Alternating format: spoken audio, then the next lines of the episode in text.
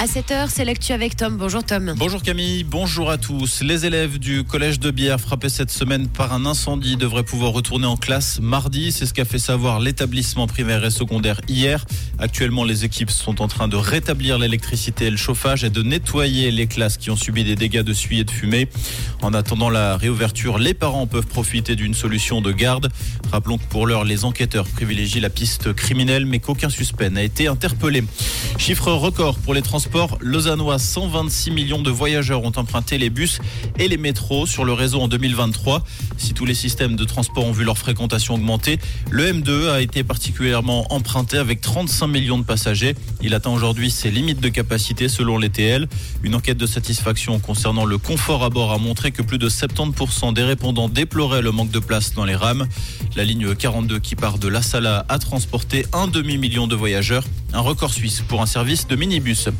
Réaffecter le centre fédéral pour requérants d'asile de Peureux en un site pour les migrantes et les familles. C'est ce qu'a demandé l'association Bien Vivre à Neuchâtel qui a lancé une pétition. L'association estime que le nombre de demandeurs d'asile hébergés à Boudry est trop élevé pour une commune de 6000 habitants.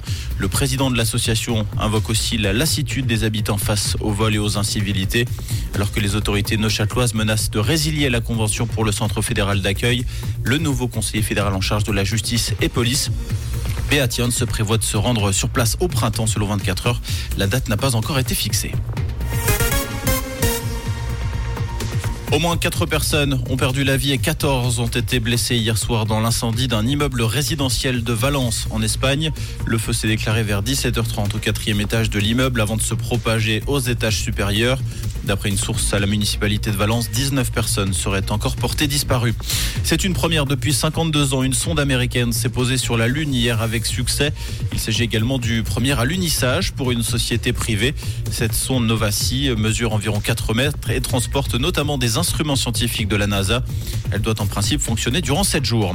Le Servette FC qualifié pour les huitièmes de finale de Conférence League. Les jeunes voix sont imposés 1-0 sur la pelouse de Luc Dogoretz après avoir concédé le match nul à l'aller. Au sort de ces huitièmes de finale aura lieu ce vendredi. À noter qu'hier soir, Young Boys a été éliminé sur la pelouse du Sporting Portugal. Comprendre ce qui se passe en Suisse romande et dans le monde, c'est aussi sur Rouge. Côté ciel pour ce vendredi, un temps dans l'ensemble bien ensoleillé avec quelques nuages et surtout des températures bien bien fraîches. Alors là, c'est pas le moment de sortir sans manteau. Hein. Couvrez-vous bien, surtout avec le week-end qui arrive. On a moins 1 à la vallée de Joux, 0 à Chanvan et 3 degrés à Genève. Et pour cet après-midi, on garde à peu près les mêmes tendances. On aura toujours de belles éclaircies, un petit peu de vent et au max 10 degrés annoncés à Satigny. Un bon café et bon vendredi avec Rouge.